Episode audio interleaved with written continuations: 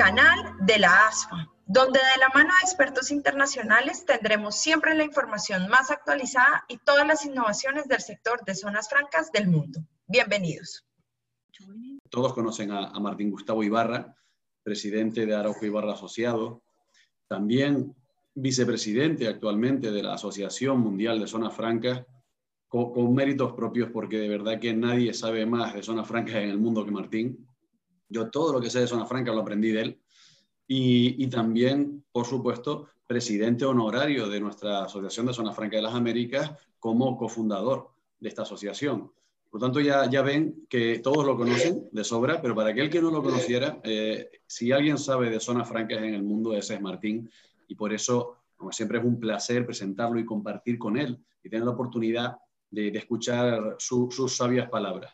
Y en este caso, la verdad es que no podíamos haber elegido mejor temática y, mejor persona para explicarla que eh, la elección de John, de, John Biden. Y mejor día, perdón Gustavo, y mejor día. Eso voy, exactamente. Justo cuando apenas hace unas horas eh, acaba el colegio, el colegio electoral estadounidense de ratificar la presidencia de John Biden. De verdad que parece que todo ha encajado, había esta previsión y ahora lo importante, lo que verdaderamente eh, nos preocupa, era conocer de la mano de Martín qué va a suponer eh, para las inversiones y para el comercio en Latinoamérica esta nueva presidencia de John, de John Biden, que desde luego, a priori, eh, parece que mm, atisbamos un nuevo escenario, nuevas tendencias. Llevamos un año precisamente de muchos cambios y tendencias que, han girado en torno a la pandemia, a, la crisis sanitaria y económica provocada por la COVID-19, pero, pero esto puede ser eh, también un cambio aún más sustancial en la medida en que es un cambio de dirección política de un país referente eh, a nivel global y también para Latinoamérica y que además va a tener eh, sus consecuencias también durante los próximos cuatro años. Así que sin más demora, Martín, muchísimas gracias una vez más por, por estar aquí con nosotros te cedo la palabra para que nos des luz sobre qué cabe esperar para Latinoamérica con esta nueva presidencia, con este cambio en la presidencia de Estados Unidos. Muchas gracias, Gustavo. ¿Me, oyen bien? Sí, perfectamente. Perfecto. Bueno, pues un saludo muy especial a ti y a, María Camila y muchas gracias por la invitación, muchas gracias por tus muy calurosas palabras de bienvenida. Y sí, con Gustavo y María Camila habíamos hecho cábalas de cuándo sería el día oportuno para hacer este evento y nos esperamos, porque pues, se pensaba hacer antes, nos esperamos a que fuera ratificado el nuevo presidente de los Estados Unidos para inmediatamente, caliente la noticia, poder eh, em, iniciar esta presentación. Y yo voy a empezar con una eh, frase muy tentadora y es, se le apareció la Virgen a las zonas francas latinoamericanas. O sea, es como si a la Asociación de Pescadores del, Caribe viene un cardumen de peces. Y obviamente un poco el mensaje, y quiero empezar como voy a terminar en 45 minutos, estamos frente a un cardumen de inversionistas muy importante por lo que vamos a ver en, las próximas eh, filminas que, voy a compartir con, con ustedes. ¿Qué significa la elección de Joe Biden para las zonas francas de América Latina. Bueno, ya nos, eh, nos han confirmado la noticia, ganó con 306 votos contra 200, contra 232 del presidente Trump, expresidente Trump, con un amplio margen en contra de lo que muchos, incluyendo el mismo, el mismo presidente Trump, opinaban. En la siguiente gráfica podemos observar cómo no estamos frente a los Estados Unidos de América, sino frente a los Estados desunidos de América. Aquí vemos 26 estados, en 26 estados ganó el presidente Biden, con California a la cabeza, con 55 votos, seguido por Nueva York, Illinois y Pensilvania, entre los más importantes. Es que 55 votos fue el estado de Estados Unidos que más le aportó le aportó no solamente 55 votos, sino la presidente de la República. En el siguiente gráfico vemos el otro color, el color rojo, el color eh, republicano. 25 estados apoyaron a Trump, dos de ellos con más de 20 votos, Texas y Florida. Y usted va a preguntarse, pero ¿por qué Florida llena de latinos? Pues no hay nada más conservador que un latino de segunda generación. Y además ahí tiene el presidente Trump su mar lago, su, residencia de, verano. Siguiente, por favor. Y aquí vemos cómo ya el colegio electoral, como esta, esta, gráfica nos tocó, como era Fernanda, mm, acabarla de, pulir hace unos minutos, acaba de confirmar la victoria de, John Biden.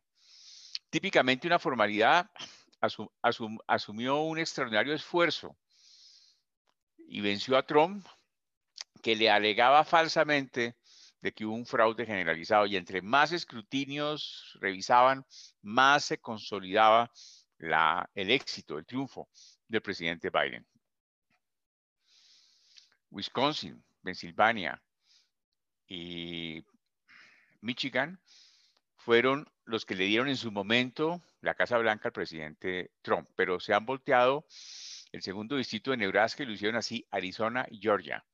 Giran hacia los demócratas gracias a sus cambios demográficos. El asiento, sin embargo, el asiento del Senado lo definirá Georgia en el 2021. Según la ley de Georgia, se llevó a cabo la elección del Senado de los Estados Unidos. Todos los candidatos fueron colocados en la misma papeleta. Y ya que ningún candidato recibió más del 50% de los votos, los dos primeros clasificados deben avanzar una segunda vuelta que será el 5 de enero del año entrante. Y estamos a un tilín de que los entre republicanos y demócratas llevan dos puntos los republicanos o los demócratas en el control del Senado, pero dependiendo de esta elección sabremos quién ganó la Cámara de Representantes lo lideran los demócratas. 222 asientos en la Cámara, cuenta con la mayoría. Eh, y durante las elecciones, los demócratas perdieron nueve asientos y los republicanos ganaron 10. Aunque conservaron mayoría, perdieron proporción. ¿Quiénes son Biden y la vicepresidenta Harris? Vamos un poco a su historia.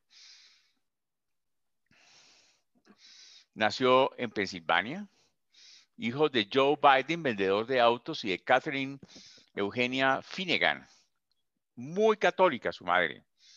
Estudió en la Universidad de Delaware, en la que se graduó de Historia y Ciencias Políticas en 1965.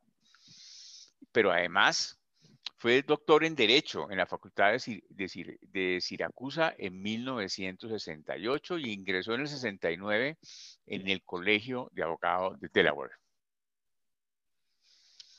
Miren lo interesante. Fue uno de los senadores más jóvenes que ha tenido los Estados Unidos, con tan solo 29 años, y llegó hasta los 65 años siendo senador por siete periodos consecutivos, pero paradójicamente ha sido el, presidente más longevo en que va a asumir la presidencia. El pasado 20 de noviembre, hace menos de un mes, cumplió los 78 años. Y, fue además de, fuera de los siete periodos en que fue durante 36 años eh, senador, fue además por ocho años vicepresidente de Barack Obama pocas personas han sido tan preparadas para asumir una presidencia con un recorrido eh, oficial tan importante como el presidente Biden. Contrastan esto, y vamos a ver ahora alguna paralelo entre los dos personajes, con la poca experiencia o ninguna experiencia eh, oficial que había tenido previamente el presidente Trump. Tiene una amplísima experiencia en relaciones internacionales. Fue presidente del Comité de Relaciones Internacionales de Exteriores del Senado y le tocaron los, los atentados del 11 de septiembre, va a ser 20 años. Estuvo relacionado con el conflicto, la solución del conflicto de los Balcanes, puso, eh, eh, puso su punto de vista frente a la política de Irak, puso fin a la violencia sectaria como vicepresidente y es un gran especialista en América Latina y en Argentina creador de la agencia antidrogas, la DEA, de los Estados Unidos, un experto no en drogas, en antidrogas. ¿Cómo está su estado físico? Muchas, muchas personas se preguntan cómo una persona de 78 años que va a dejar la presidencia a los 82, está físicamente para asumir este gran reto. Miremos un poco sus, sus, eh, sus datos eh, fisiológicos. Mide 1,82, es un poquitico más bajito que Trump, que mide 1,89, pero más liviano, pesa 80 kilos frente a los 110 de Trump. Tiene una presión arterial normal de 128-84 frente a 118-80 de la de Trump. El colesterol lo tiene absolutamente normal, mientras que, el de Trump está en 143 y venía de 180, y se toma cuatro pepas de 40 miligramos de Crestor al día, más una pepa para evitar la caída del cabello, porque tiene el colesterol disparado. Eh, en materia de ejercicio, hace ejercicio cinco veces por semana, hace mucha banda, mucha, mucha elíptica.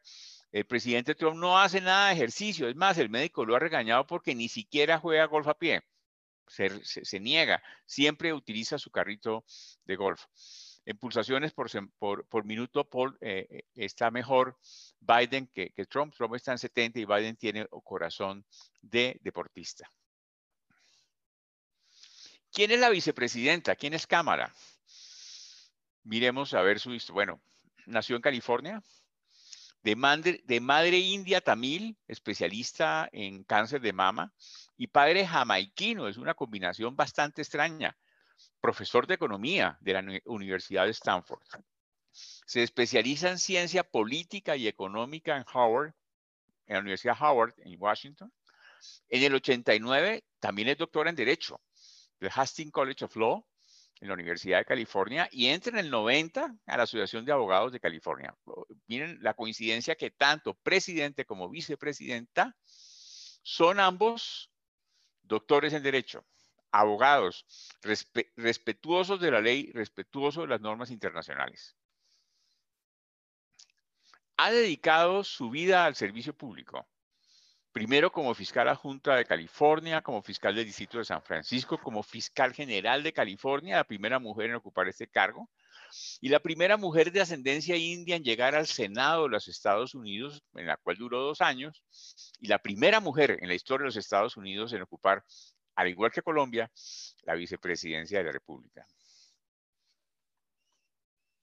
Entonces tenemos un gobierno que se posesiona ahora el 20 de enero con mucha experiencia. Biden es el tercer presidente que gana una reelección.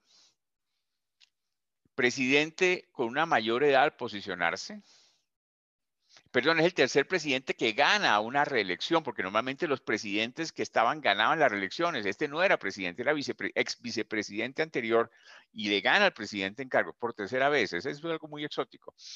El presidente con mayor, edad al posesionarse, el segundo eh, fue el presidente Reagan, y el presidente con mayor experiencia entre Congreso y Ejecutivo, con 44 años conjunto de experiencia pública. Y Harry, la primera mujer afroamericana de ascendencia india que llega además a la vicepresidencia de la República. ¿Cuál es su plan de gobierno? aumentar los impuestos de las corporaciones del 21 al 28%. Recordemos cómo el presidente Trump lo primero que hizo cuando se posesionó fue tratar de bajar el impuesto del 35% que estaba, 12 puntos por encima de los países OCDE. Propuso el 15, obtuvo el 21 y quedó con el 21%, quedó con el 21% en eh, tres puntos por debajo de los países OCDE. Ahorita el presidente Biden quiere llevarlo al 28% porque no le dan las cuentas con el 21%. También va a aumentar la tarifa impositiva individual de los contribuyentes con ingresos superiores a 400 mil dólares del al 39%, 39.6 desde el 37% que está en este momento. Respecto a energías limpias, este es un presidente eh, verde, en contraste con Trump. Quiere que Estados Unidos tenga neutralidad de carbono en el 2050. Quiere un sector energético libre de contaminación en el 2035. Quiere reunirse nuevamente con el Acuerdo Climático de París. quiere una tarifa de ajuste de carbono a los países que no están cumpliendo con sus obligaciones climáticas ambientales, va a promover las estaciones de carga eléctrica para los vehículos y va a desestimular el fracking en terrenos públicos. Respecto al comercio internacional y a la inversión, con China se prevé que siga una mano dura, pero con un tono diferente. Y vamos a ver ahorita la noticia que ya tenemos, noticia de quién va a ser elegida la representante de comercio de los Estados Unidos y su posición con China. Vamos a dejar este punto para, para después. Y lo que sí es claro es que el presidente Biden va a retomar el liderazgo internacional de los Estados Unidos que fue abandonado dramáticamente por el presidente Trump. Dentro de esto cabe la idea de repensar si volverá a liderar o no el TPP, pero lo que sí es claro es que va a asumir un liderazgo en materia del, del comercio hemisférico y del nearshoring, que son dos temas que para las zonas francas latinoamericanas son de la mayor importancia. Back to the Americas, nearshoring, nuevas inversiones en la región, mayor institucionalidad internacional, manejo de los aranceles del aluminio y del acero, donde hay también oportunidades para América Latina. Y obviamente todo el mundo espera que vuelva a recomponer tanto la OMC, que el presidente Trump y su eh, representante de comercio, el señor Lighthizer, habían pulverizado, como la Organización Mundial de la Salud. ¿Cuáles son los planes del presidente Biden para el comercio internacional? Planes concretos. Bueno, por, un lado, por un lado, promover los intereses económicos de los Estados Unidos, incentivos fiscales y los subsidios de compras del gobierno en lugar de altos aranceles. Está, están pensando en un, plan de 4 trillones de dólares de compras oficiales que puede llegar a ser inclusive mayor. Aliviar, aliviar la dependencia de Estados Unidos de las importaciones de China y productos de alta tecnología de próxima generación. Nuevamente recordemos que la guerra comercial no fue sino una guerra de la tecnología y por lo tanto va a haber estímulos para empresas tecnológicas en Estados Unidos. El presidente Biden se ha comprometido a utilizar todo el poder del gobierno federal para reconstruir la capacidad de fabricación nacional de nuestras cadenas de suministro de productos críticos. En materia de, política internacional tiene tres objetivos principales.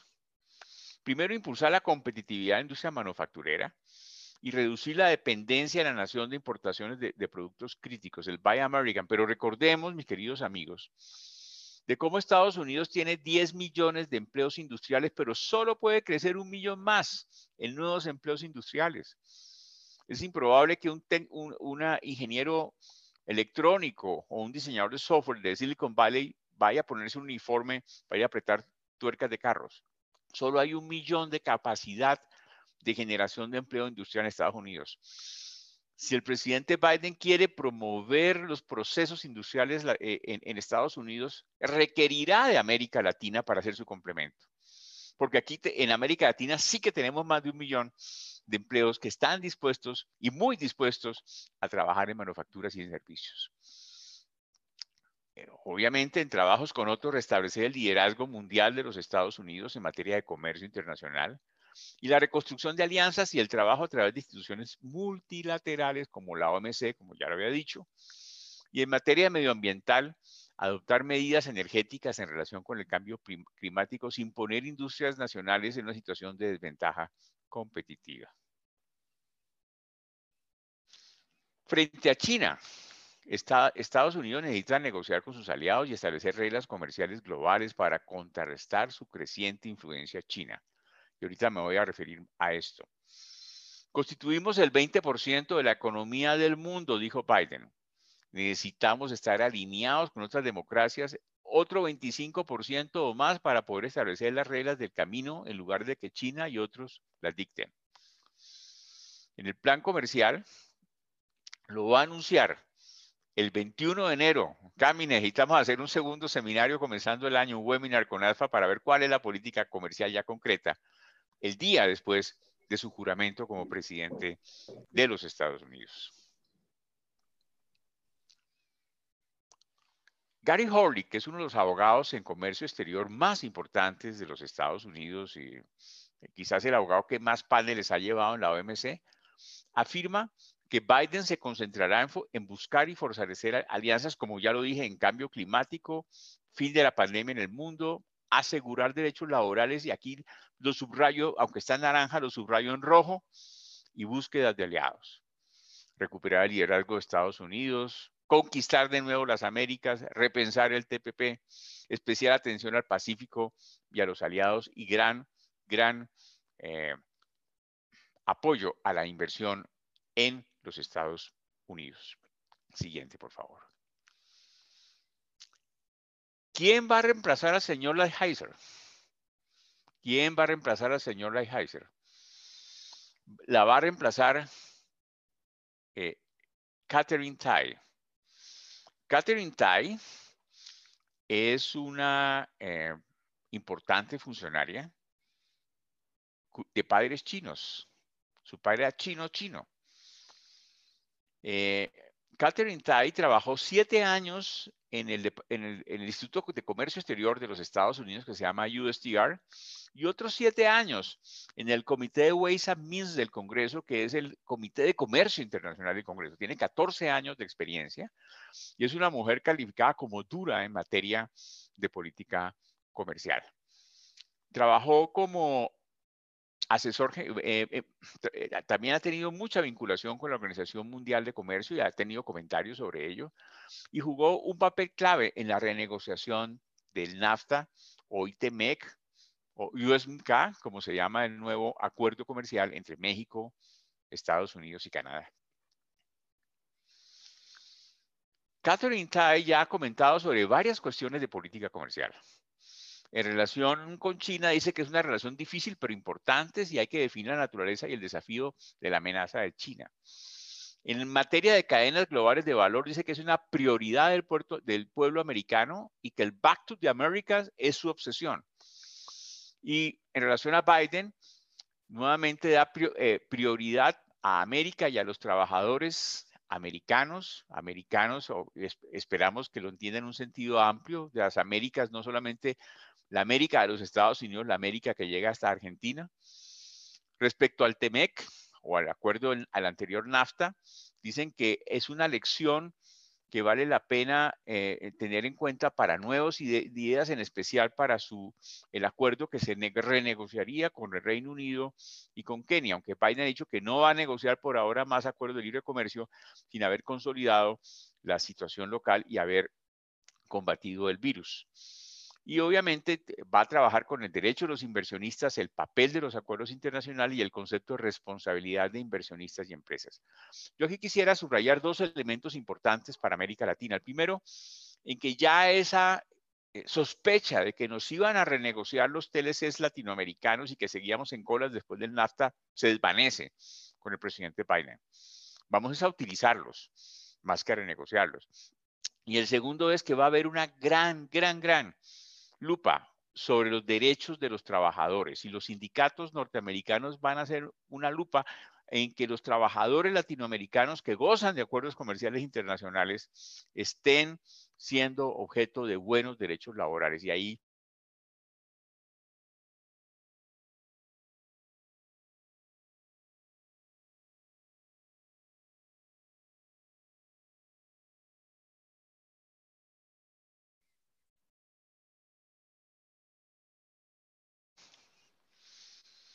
¿Cómo está su relación con la relación con América Latina?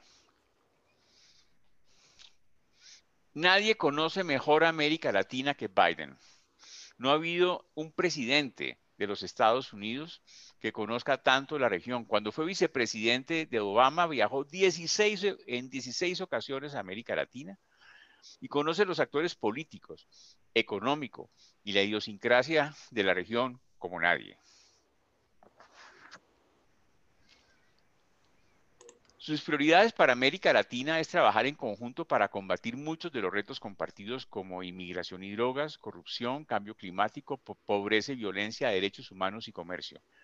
Los intereses nacionales de Estados Unidos avanzan cuando apoyamos a una Latinoamérica, Latinoamérica y a un Caribe que son seguros y prósperos. Algunas de las propuestas para la región. Un paquete de 4 mil millones de dólares para Centroamérica, para controlar la migración autorizada. 20 mil millones de dólares para preservar la Amazonía en Brasil. Fomento de inversiones verdes y tecnología en la región.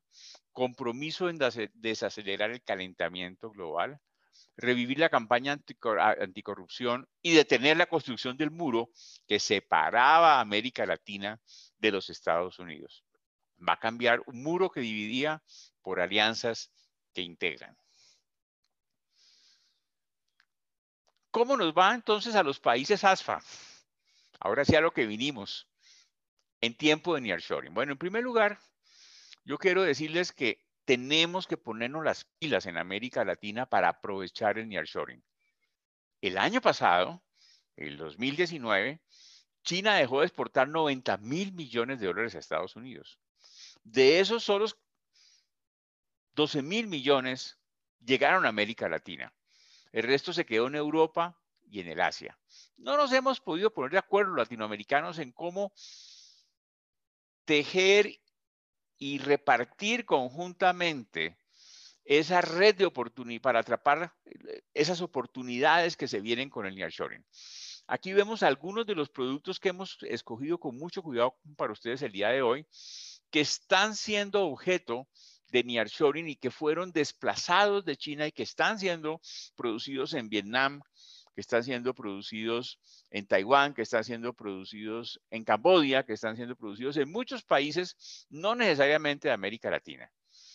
Productos médicos con un crecimiento de 8 mil millones, máquina de aparato con 2 mil, vehículos con mil, motores y sus partes, manufacturas de metal, productos de panadería, artículos deportivos, confecciones, calzado, artículos de construcción entre otros. Y ya los países alfa verificamos, aquí no estamos hablando de reactores nucleares ni de aviones, estamos hablando de productos que ya son exportados por las zonas francas latinoamericanas. Y aquí alfa tiene un campo gigantesco de acción de, analizar de esos 90 mil millones de dólares que fueron desplazados de China, cuáles son los países que eh, los productos que se pueden producir en cada uno de los afiliados de la Asociación de Libre Comercio, de la Asociación de Zonas Francas de las Américas.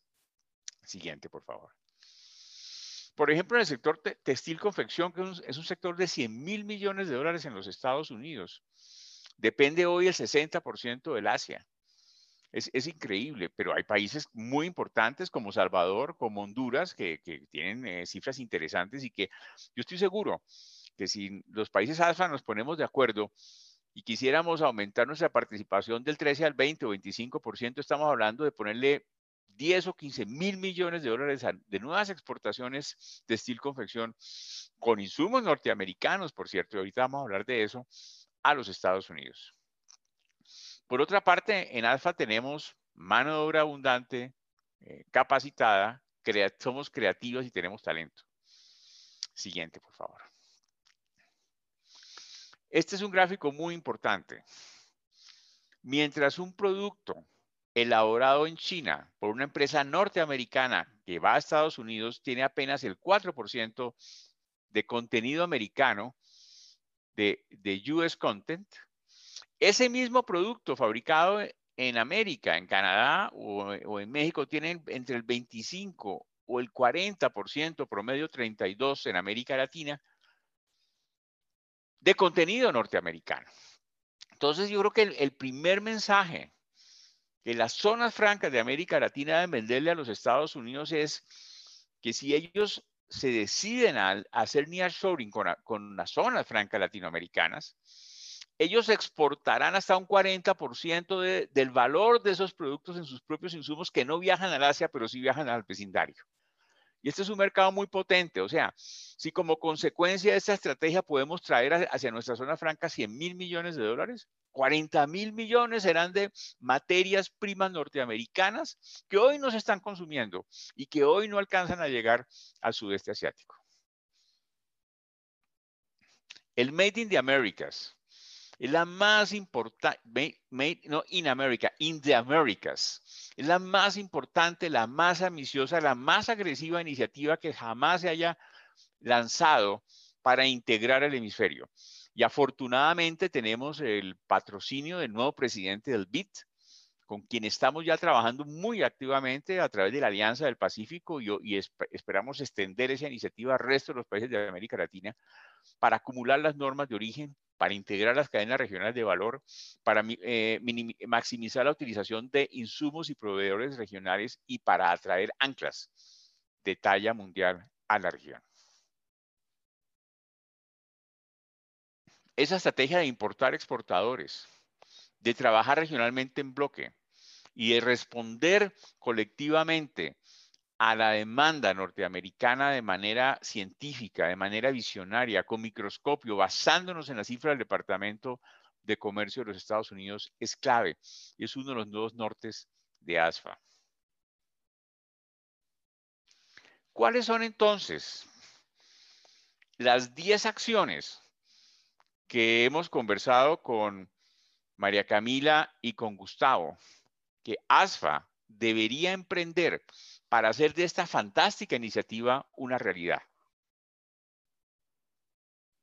Primero, apoyar esta estrategia de Made in the America, de acumulación de origen. Hoy, está, miren, miren hacia dónde va el mundo. Hace un mes, hoy hace un mes, se celebró en el Asia la firma de RECEP, el acuerdo de libre comercio que celebraron los países de la ASEAN con China, Corea, Japón, Australia y Nueva Zelanda. 15 países que suman 5 trillones de dólares de comercio internacional va a ser el acuerdo de comercio exterior más importante del mundo, integrando sus normas de origen e integrando sus cadenas de valor. Por otro lado, tenemos la Unión Europea, que tiene un valor de casi 3 trillones de dólares, que hoy es el acuerdo comercial más importante del mundo, pero que va a ser desplazado por el RCEP, que también integra cadenas regionales en esta parte del mundo. Nos falta América. Y cuando vemos Estados Unidos, Estados Unidos tiene seis acuerdos de libre comercio con 12 países del hemisferio que van de Canadá hasta Chile. Pero con una gran diferencia. No todos integran origen. Me explico. Si el algodón peruano, PYME, Perú que tiene acuerdo de libre comercio, se se vende a Colombia para transformar en una camiseta de exportación, se rompe el origen, porque no es acumular el origen del TLC de Perú, de Estados Unidos con Perú, con el TLC de Estados Unidos con Colombia. Y el algodón peruano se convirtió en chino. Esto es muy interesante porque estos acuerdos no son acuerdos comprensivos, son acuerdos, eh, son acuerdos excluyentes.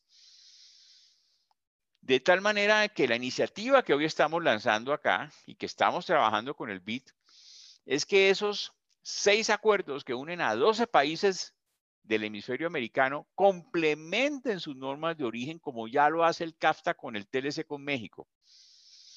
De tal manera que podamos, al igual que lo hace el RECEP en Asia o la Unión Europea en Europa, integrar nuestras cadenas americanas de valor. Si eso es así, estaríamos conformando un grupo de 4.2 trillones de dólares, el segundo acuerdo comercial más grande del mundo después del RECEP y más grande aún que la Unión Europea, porque no se nos olvide, no se nos olvide, mis queridos amigos, que Estados Unidos es el mayor importador del mundo con 2.6 trillones de dólares seguidos, en el caso de América, por México y Canadá, que le ponen casi otro trillón de dólares para llegar a cuatro trillones y el resto de, un trillón, el resto de casi un trillón lo, hacemos el resto de los más de 20 países de América Latina. Esta estrategia es muy importante y en esa le debemos, le dedicar la mayor atención a ALFA como coordinadores, como coordinadores de las cámaras colomboamericanas, mexicanoamericanas, dominicanoamericanas, las AmCham, las 24 AmCham que hay en América Latina, más la Asociación de Cámaras Americanas en la US Chamber of Commerce, que tiene sede en Washington, el ACLA, más el BIT, más los embajadores de los países ASFA en Washington. Tenemos que unirnos para hacer de esta iniciativa una realidad, mostrándole además a las empresas norteamericanas cómo ellos estarían exportando sus insumos para que fueran viables en productos para el comercio mundial que hoy no lo son, al romper esas cadenas regionales de valor. Eh, subrayo, esta de lejos la más importante de las estrategias que tenemos. La segunda es trabajar muy intensamente en identificar los 100 principales productos ASFA del nearshoring. Y esos 100 productos ASFA será de ver esos 90 mil millones que salieron de China, todos esos que se están localizando, cuáles, cuáles van para Honduras, cuáles van para El Salvador, cuáles van para Dominicana, cuáles van para Colombia, cuáles van para Perú, cuáles van para Chile, cuáles van para Costa Rica. O sea, que no haya país que no participe de esta piñata del comercio internacional que estamos viviendo hoy en día. Es que 90 mil millones de dólares, pues son seis caftas, para ponerlo en, algún término concreto. Y aquí sí que vale la pena que ASFA, conjuntamente con las entidades de promoción de comercio e inversión de los países, trabaje muy activamente en afinar el microscopio de las oportunidades. Lo tercero es algo que ya María Camila está trabajando, la alianza con el BIT. Los discursos de Mauricio Claver Carone son música celestial para nuestros oídos cuando apoya al y cuando dice que el BID va a financiar el costo de traslado de las empresas que hoy están en China, norteamericanas, y se quieren venir para las Américas. Eso es maravilloso porque ya tenemos quien financia el traslado. O empresas europeas o empresas de, de otras latitudes, no necesariamente chinas, aunque si vienen chinas, no hay por qué no recibirlas. El otro ya, María Camila, LATAM, el Relocate LATAM ya es una iniciativa que es una realidad, pero tenemos que seguir enriqueciendo ese programa para tener un inventario de áreas y naves disponibles en las zonas francas de América Latina. Que mañana lleguen 20, 30 inversionistas o anclas y, y María Camila le tenga exactamente su localización dependiendo de su tamaño, dependiendo de los clústeres, dependiendo de la capacitación de la mano de obra o de la localización que el inversionista desee. Un quinto punto son las ventanillas únicas de inversión. América Latina, y no lo digo yo, lo dice Mauricio Claver Carone, tiene que convertirse en el mejor sitio de inversión del mundo. Repito, en el mejor sitio de inversión del mundo. Y para eso tenemos que hacer procedimientos sencillos de registro de inversión, de incorporación, de empresas, de unificación de las diversas entidades que tienen que ver con una inversión, eh, la licencia de construcción, la visa de, los eh, ejecutivos internacionales, los eh, vistos buenos de los productos que tengan restricciones fitosanitarias o medicamentos.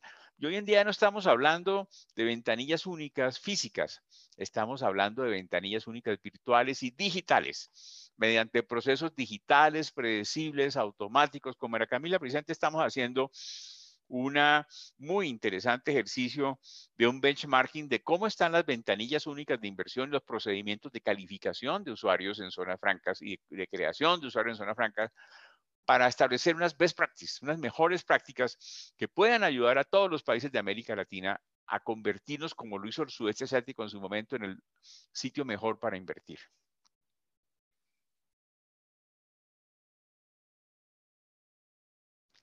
En la, en la siguiente gráfica vemos la campaña local pro nearshoring. Tenemos que transmitirle a cada gobierno la importancia de esta estrategia.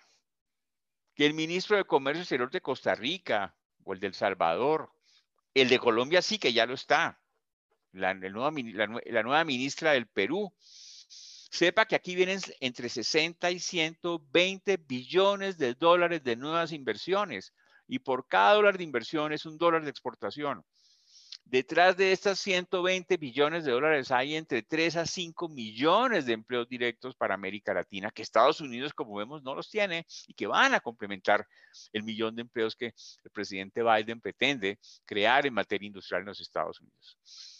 Esto es una estrategia que puede cambiar muchas de la historia internacional de, nuestros de los países afiliados a ASFA.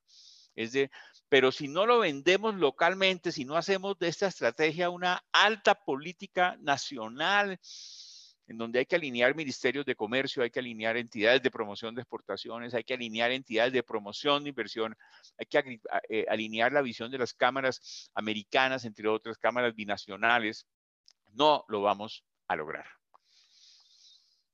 Un séptimo punto es la capacitación laboral. Muchos de esos productos no lo hacemos y en eso México nos da una gran lección. Especializarse en lo que no existe con centros de desarrollo tecnológico, con centros fantásticos de capacitación que le garantizan a los inversionistas que en pocos meses, meses entrenan a su personal en lo que no existe. Capacitar 3 a 5 millones de nuevos empleos en América Latina es todo un reto de reconvención, de reconversión laboral, pero sobre todo de reconvención mental. Pero no va a ser suficiente solamente promoverlo en América Latina es fundamental también irnos a tocar puertas a los Estados Unidos.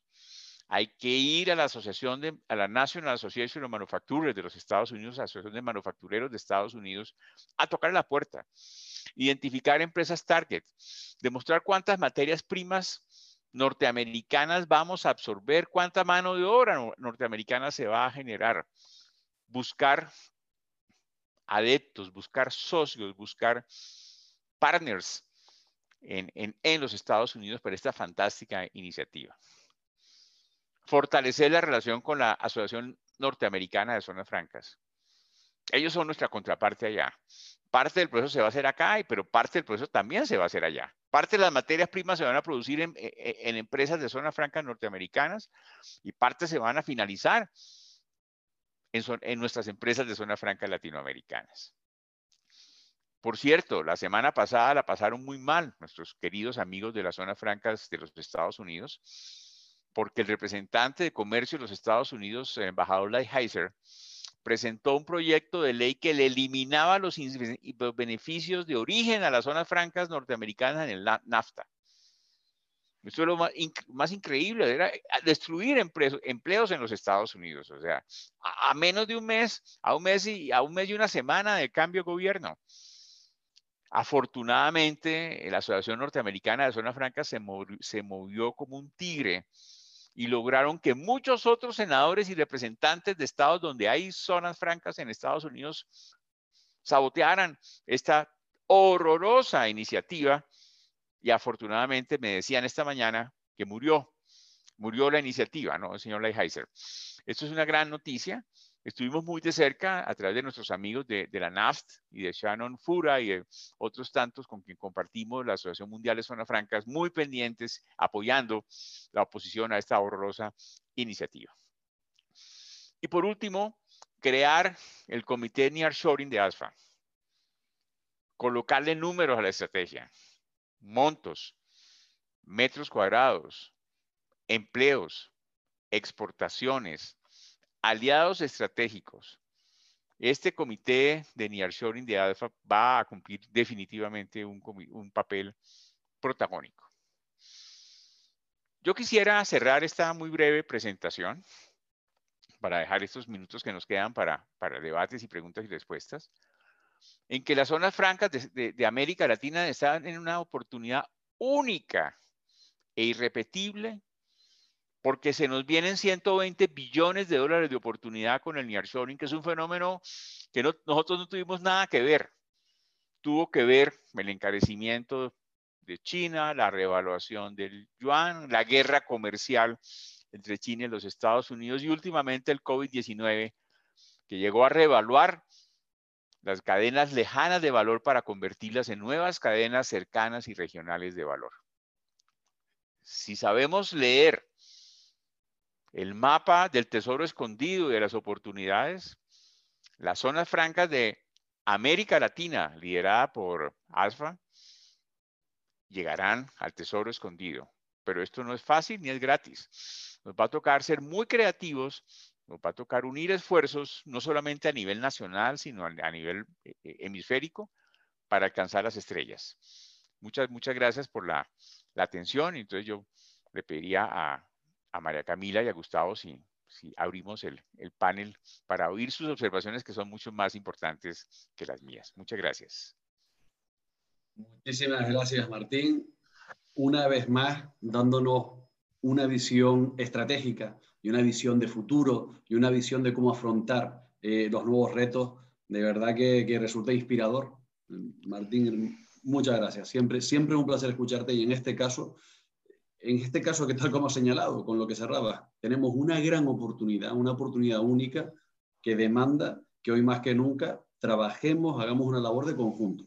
Eh, yo me quedo con varios aspectos. Eh, posiblemente el más importante es tal como señalabas, que solo podemos afrontar esta oportunidad alineándonos, trabajando de forma conjunta Latinoamérica, alineándonos con, con el BID, que está siendo un aliado estratégico, desde luego, con todos aquellos instrumentos, actores que nos puedan ayudar en esa relación directa con Estados Unidos y específicamente, tal como señalabas, eh, con, con, con la Asociación de Zonas Francas eh, de Norteamérica, de Estados Unidos, con las que además tenemos tan buena relación hasta el punto que, en algún momento se ha llegado a plantear, y por qué no, podría ser ya en 2022, el hecho de que nuestra asamblea anual de AFA fuera conjunta con NAFT y que fuera además en territorio de Estados Unidos.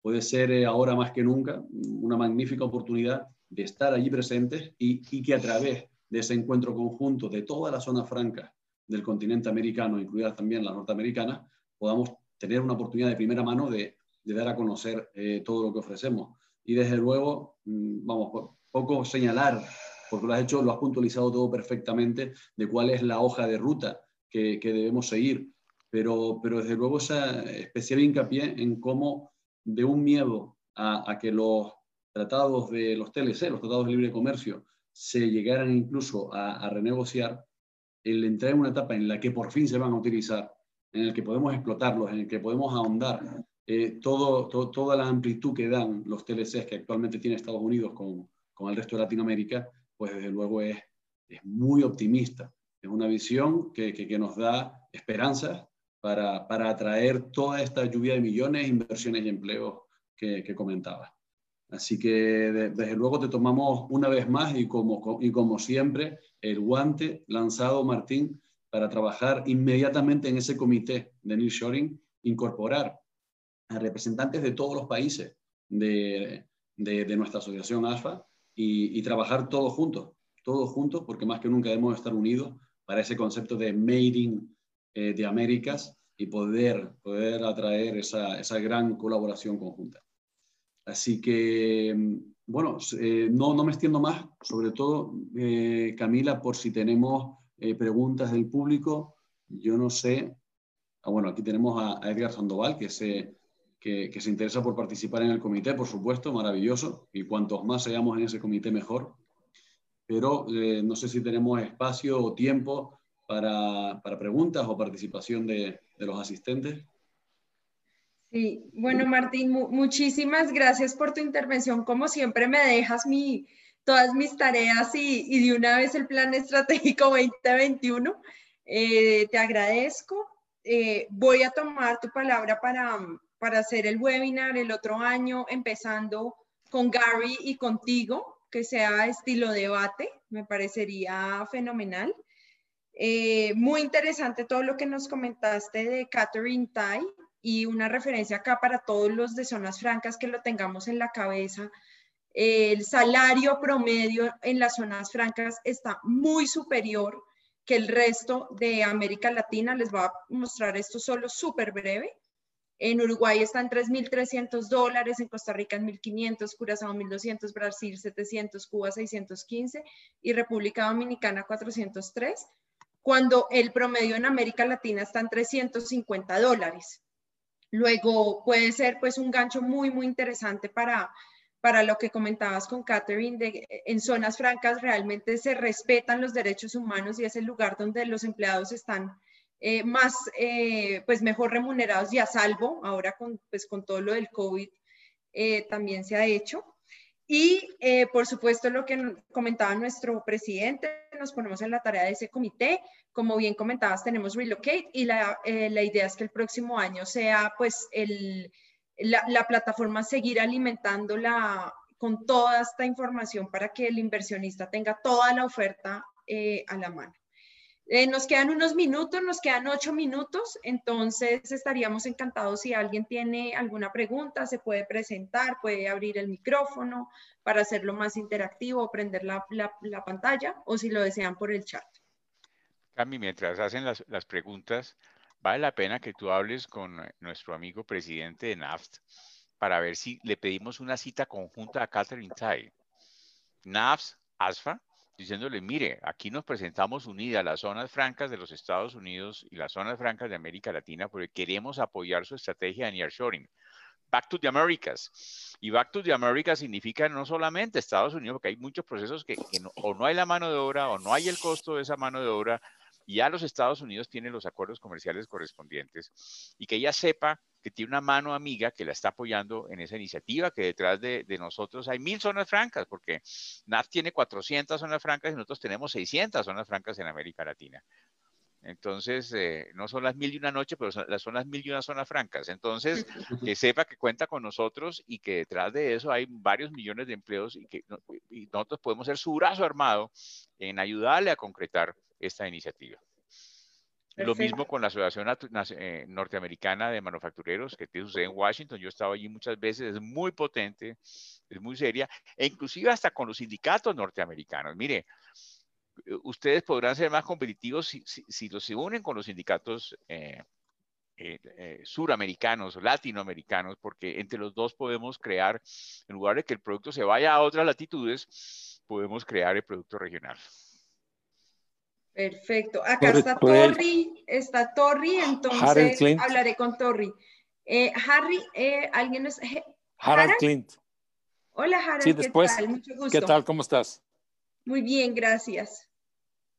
¿Puedo hablar o hay que esperar? Claro, no, adelante, adelante. Bueno, eh, no, felicitar a Martín, mi buen amigo, compañero de junta aquí en Arsa. Eh, pues yo eh, quisiera ayudar un poco. Viví ocho años en Asia, en Indonesia. Tengo mucha experiencia en lo que es Asia, los países asiáticos, y creo que hay, muchas oportunidades que se han dejado hacer eh, entre Colombia y Asia. Y estamos hoy eh, con grandes oportunidades para penetrar esos, esos mercados y me pongo a la disposición de ustedes en cualquier momento. Muchísimas gracias, muchísimas gracias y estaré en contacto contigo para, pues para esta, esta, toda esta estrategia que como bien lo decía Martín, es la oportunidad de oro, pero esta oportunidad de oro tiene un, un tiempo límite, ¿no? Entonces también por eso nosotros siempre le decimos a las zonas francas que, que nos toca aprovechar esto en tiempo récord. Sí, y además que soy usuario tengo eh, usuario de la zona franca de Bogotá. Estoy metido allá. Ah, ok. Fabuloso, fabuloso. Ok. muchísimas gracias, Harold, y un gusto conocerte por este medio. Igualmente, igualmente. Eh, Martín Juan Landa, quien trabajó en, en una de las sedes Paita, en una de las sedes, es decir, en Paita, pregunta, ¿los países como Perú tienen un régimen de zonas económicas especiales bajo administración pública? ¿Cómo podríamos aprovechar de esta oportunidad mediante la ASFA o habría que hacerlo de Estado a, Estado? Bueno, yo quisiera... Eh, y Carol está conectada, entonces... Sí, yo, ya, vi que Carol, yo ya vi que Carol, Carol nos está acompañando. Yo le diría a Juan que eh, vienen buenas noticias para el Perú. Ustedes saben que la, semana pasada el presidente Duque se posicionó como presidente pro tempore de la Alianza del Pacífico y el objetivo principal de la Alianza del Pacífico es alinear incentivos para atraer inversión internacional con el nearshoring. Y eso quedó muy claro, lo dijo también el doctor Carlos Ignacio Gallegos, que es el nuevo presidente del Consejo Empresarial de la Alianza del Pacífico por este periodo. Y con Carol hemos estado hablando en las semanas anteriores de precisamente sobre este tema, eh, porque Perú necesita, además de la ley que tiene y de las zonas que tiene que son buenas, complementarlas para crear nuevas zonas económicas en el resto del territorio peruano y para traer proyectos grandes que se vienen. Hay proyectos como el de Chancay, a 70 kilómetros del norte de, de, Lima, que es un proyecto de 3 mil millones de dólares de inversión china, en su última etapa.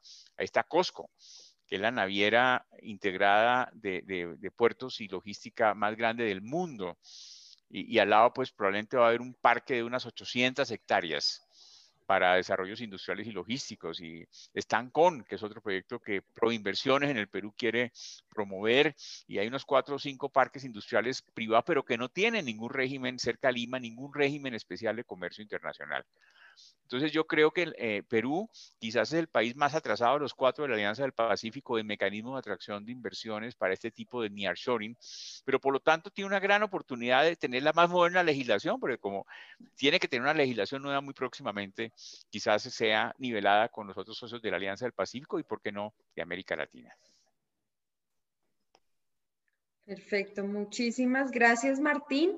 Eh, pues cumpliendo con el horario, eh, Gustavo, si te parece, damos pues ya las palabras finales para respetar el tiempo. Creo que es la primera vez que cumplo el tiempo. Yo creo que ha quedado tan clara la exposición, ha sido tan didáctica y además incluso marcando los, los pasos y la tarea que tenemos, los pasos de la hoja de ruta que, que se inicia hoy con la nueva presidencia de John Biden, que bueno, yo creo que eso ha quedado claro para todos y seguiremos trabajando en ello. Eh, desde luego, eh, lo que comentaba Camila, en lo que insistías, el hecho de que eh, se ponga, se haga mucho hincapié en esta nueva presidencia de John Biden en todos los objetivos de desarrollo sostenible y específicamente nombrábamos el aspecto de el cuidado por el derecho de los trabajadores. Ahí es donde tenemos una fortaleza de la zona franca, que somos embajadores de los ODS en cada una de nuestras regiones. Por lo tanto, es cierto que ahí tenemos mucho a favor, un elemento diferenciador que si se, quieren si se quiere invertir en Latinoamérica, el lugar son nuestras zonas francas, porque precisamente respondemos a todos los valores de cumplimiento de, de los objetivos de desarrollo sostenible. Bueno, pues yo creo que con esto ya insistir otra vez, muchísimas gracias Martín, y gracias a todos los asistentes, un placer como siempre y, nada, eh, manos a la obra, pongámonos a trabajar desde ahora mismo en el nearshoring para, para nuestra región. Un abrazo a todos y muy buenas noches. Muchas gracias por acompañarnos. Síganos en ASFA Podcast, el canal de las zonas francas.